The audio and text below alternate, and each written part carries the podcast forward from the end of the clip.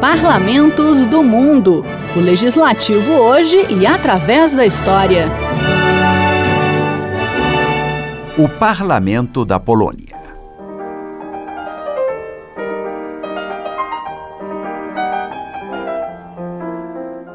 A Polônia é a terra do falecido Papa João Paulo II e o berço de grandes músicos, como o pianista Frédéric Chopin, do qual estamos ouvindo La Grande Polonaise Brillante, interpretada por outro genial polonês, Arthur Rubinstein.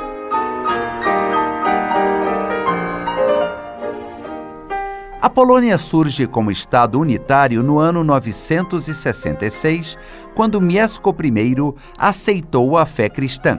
O catolicismo faz parte da identidade nacional.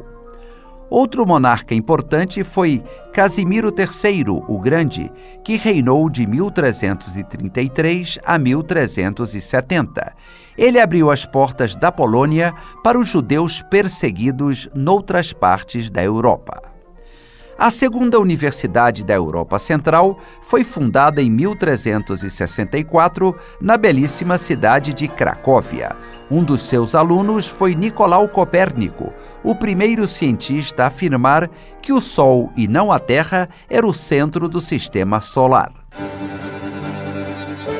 E é na Idade Média que aparecem os primeiros exemplos de um poder legislativo reuniões locais permitidas pelos governantes da dinastia Piast.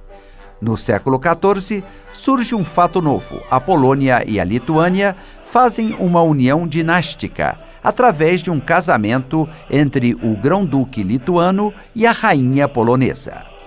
No fim do século XV, o Conselho Real se transformou no Senado e os representantes da nobreza, nomeados pelas assembleias locais, constituem a Câmara Baixa do Parlamento.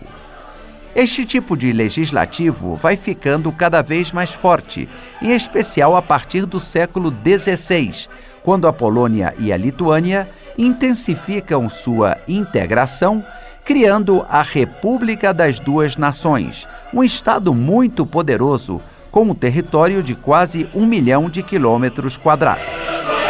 O embaixador polonês no Brasil, Jakub Skiba, explica que esse Estado Unido polonês e lituano era dirigido por um rei eleito pelos nobres, existindo o que se podia chamar de democracia da nobreza, algo bem diferente do que o poder absoluto dos reis que predominava na Europa. A nobreza na Polônia era muito numerosa, quase 10% da toda a população polonesa era nobreza. Então, a grande parte da sociedade eh, participou no sistema ativamente. Graças à educação muito elevada, eh, graças à maturidade das instituições políticas, isto funcionou muito bem durante 150 anos. Então, o século XVI, também a primeira metade do século XVII, eh, são considerados como o século ouro da Polônia. Na segunda metade do século XVII e todo o século XVIII, a República das Duas Nações se debilitou devido a diversas invasões e a diminuição no comércio. Mas ela teve ainda um momento de glória, com a aprovação pelo seu parlamento da Constituição de 3 de maio de 1791, como destaca Jakub Skiba a Constituição era a segunda no mundo, após a Constituição dos Estados Unidos, mas na Europa a primeira, mesmo antes a Constituição da França, revolucionária. Bem evidente que isto era a democracia da nobreza, mas camponeses, por exemplo, foram cobertos da proteção do Estado. E também e, cidadãos obtiveram não só proteção, mas também direitos políticos. E também a dinastia hereditária era introduzida no sistema político polonês. Desde 1728, a Lituânia e a Polônia vinham perdendo terras para seus poderosos vizinhos. Quatro anos após a aprovação da Constituição, o que restava do território polonês foi dividido entre a Áustria, a Prússia e a Rússia em 1795. A Polônia desapareceria do mapa pelos próximos 123 anos. Nesse período sombrio, nasceu em Varsóvia em 1867 Maria Skłodowska-Curie famosa pelas descobertas sobre a radioatividade.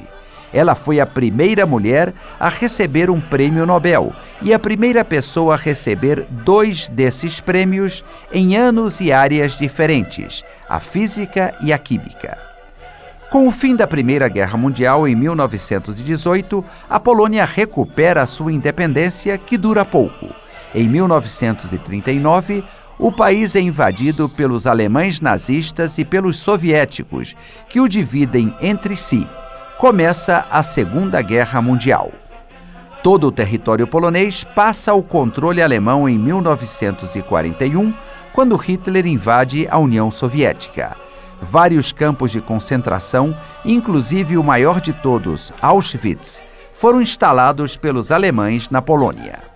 O resultado dessa política de extermínio foi a eliminação de 3 milhões de judeus poloneses.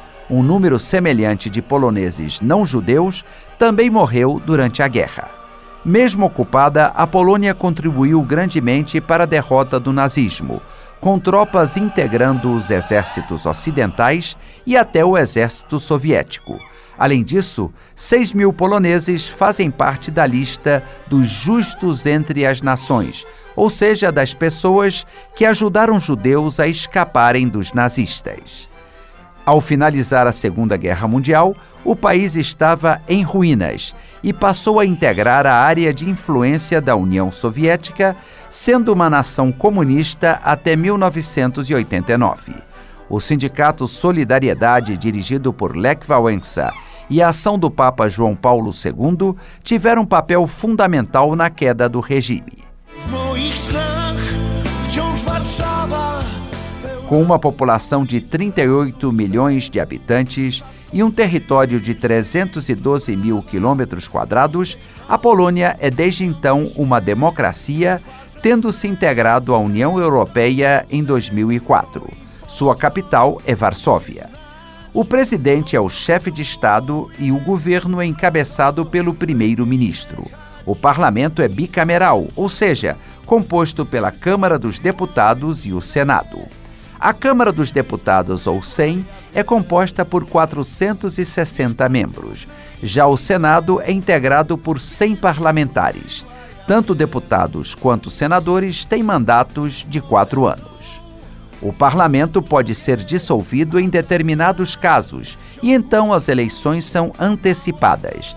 Emendas à Constituição necessitam do voto de dois terços dos parlamentares. A Polônia é também uma dinâmica economia de mercado que tem resistido bem às crises que abalaram o mundo nos últimos anos.